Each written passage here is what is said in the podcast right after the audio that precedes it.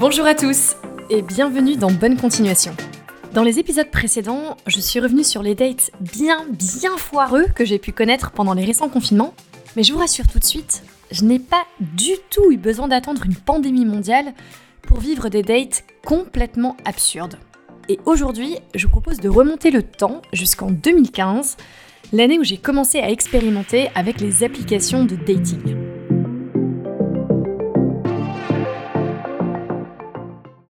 Vous resituer le contexte, en 2015, je vivais à Londres en colocation depuis quelques années. J'étais célibataire depuis un petit peu plus d'un an et je venais tout juste de m'inscrire sur Tinder. Mais à l'époque, je vivais dans l'angoisse totale qu'un mec m'écrive, ou pire encore, que ce soit moi qui doive envoyer un message à un parfait inconnu rencontré sur Internet. Donc autant vous dire que niveau date, c'était un petit peu complexe, voire même complètement inexistant. Et c'est à ce moment-là qu'une pote à moi m'a parlé d'une nouvelle application qui venait de se lancer à Londres et qui avait un concept complètement révolutionnaire, puisqu'elle proposait des rencontres dans la vraie vie. Ça me semblait totalement innovant à l'époque, mais surtout ça répondait complètement aux problèmes que j'avais avec Tinder, et je me suis donc évidemment tout de suite intéressée à cette nouvelle solution. Ça s'appelait Double, comme pour Double Date. Et l'idée, c'était que tu t'inscrivais avec une pote, et l'application te matchait automatiquement avec un autre duo. Mais il y avait un twist, puisqu'il s'agissait en fait d'un double blind date. Donc tu n'avais absolument aucune information sur le duo en question, tu n'avais pas leur nom, tu n'avais pas leur photo, tu n'avais pas leur âge, rien du tout. La seule info que tu avais, c'était un lieu de rencontre et un horaire. J'étais assez séduite par le concept. Ça évitait les heures de blabla complètement inintéressants passées à discuter avec un illustre inconnu. Et surtout, le fait d'y aller avec une pote signifiait que si jamais la soirée tournait au total désastre, eh bien au moins t'avais une très bonne copine avec qui faire des blagues, avec qui la soirée allait se passer beaucoup plus vite, et au bout d'une heure de politesse, hyper facile de s'enfuir et d'aller poursuivre la soirée ailleurs. Ne restait plus qu'à trouver la partenaire idéale, celle avec qui j'allais pouvoir m'inscrire sur Double, et pour ça, j'avais en tête la candidate parfaite, ma colocataire Lara. Il faut vous imaginer une fille vraiment blonde comme les blés, les yeux bleus translucides, la voix douce un petit peu comme ça.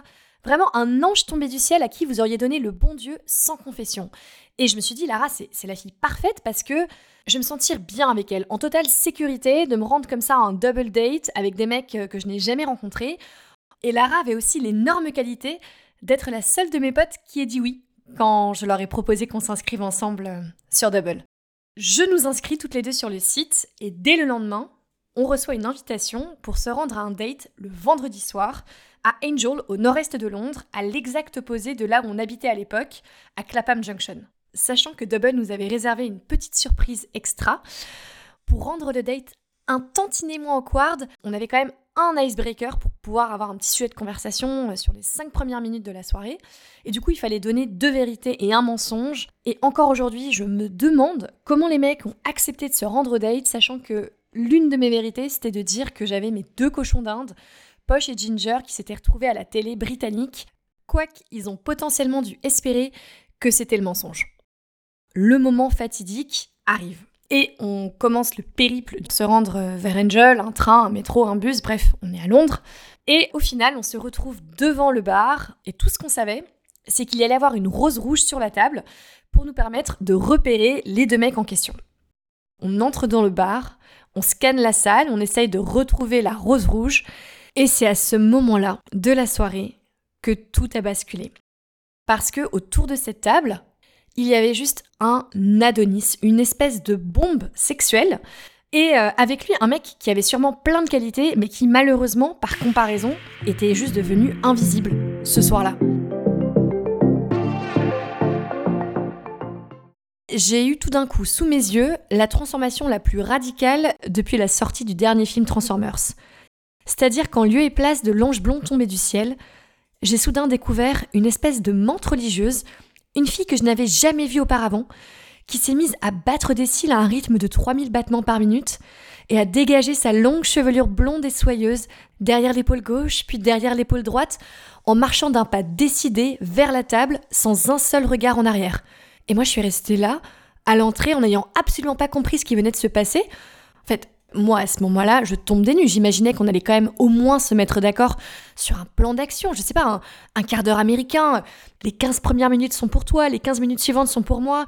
Et ensuite, on fait un petit point d'étape, on évalue la situation, on se demande laquelle des deux a le plus de chances de conclure et on avise.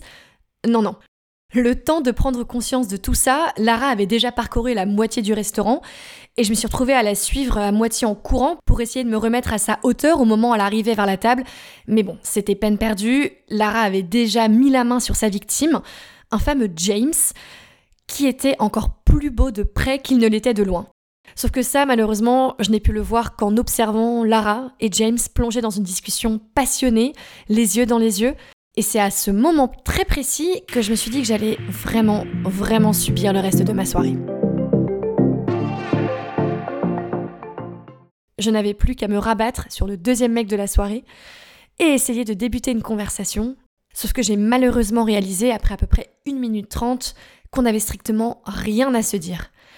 Et c'est là que je me suis dit que finalement, les heures de blabla inintéressant et le match basé sur une photo n'étaient pas forcément si superflus que ça, et que Tinder avait quand même peut-être euh, quelques avantages, parce que malheureusement, que ce soit sur la conversation ou sur l'attirance physique, avec le deuxième mec, ça ne matchait absolument pas.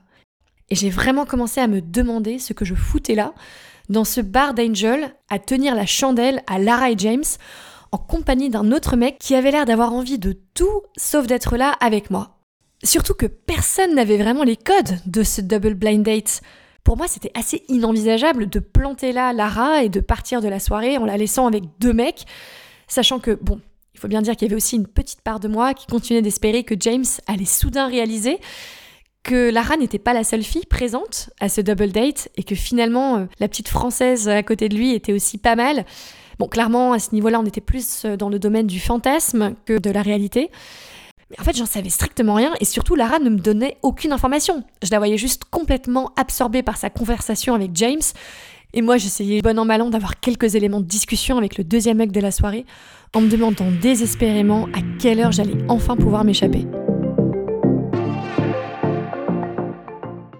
Évidemment, après le premier verre et la première consommation, Lara n'avait pas du tout envie que la soirée se termine, et elle nous a proposé qu'on aille dans un deuxième bar juste à côté, qui était un bar dansant. Donc on se lève, on change de lieu, et c'est là où j'ai eu la chance de pouvoir cette fois-ci observer Lara et James danser langoureusement l'un avec l'autre, et voir mon double date de la soirée lâcher complètement l'affaire avec moi, et commencer à draguer toutes les autres meufs du bar euh, pour essayer de sauver sa soirée. Sauf que de mon côté, l'envie d'aller draguer un autre mec était complètement passée. Je restais là à baver sur James en me disant que vraiment, j'avais été bien trop sympa.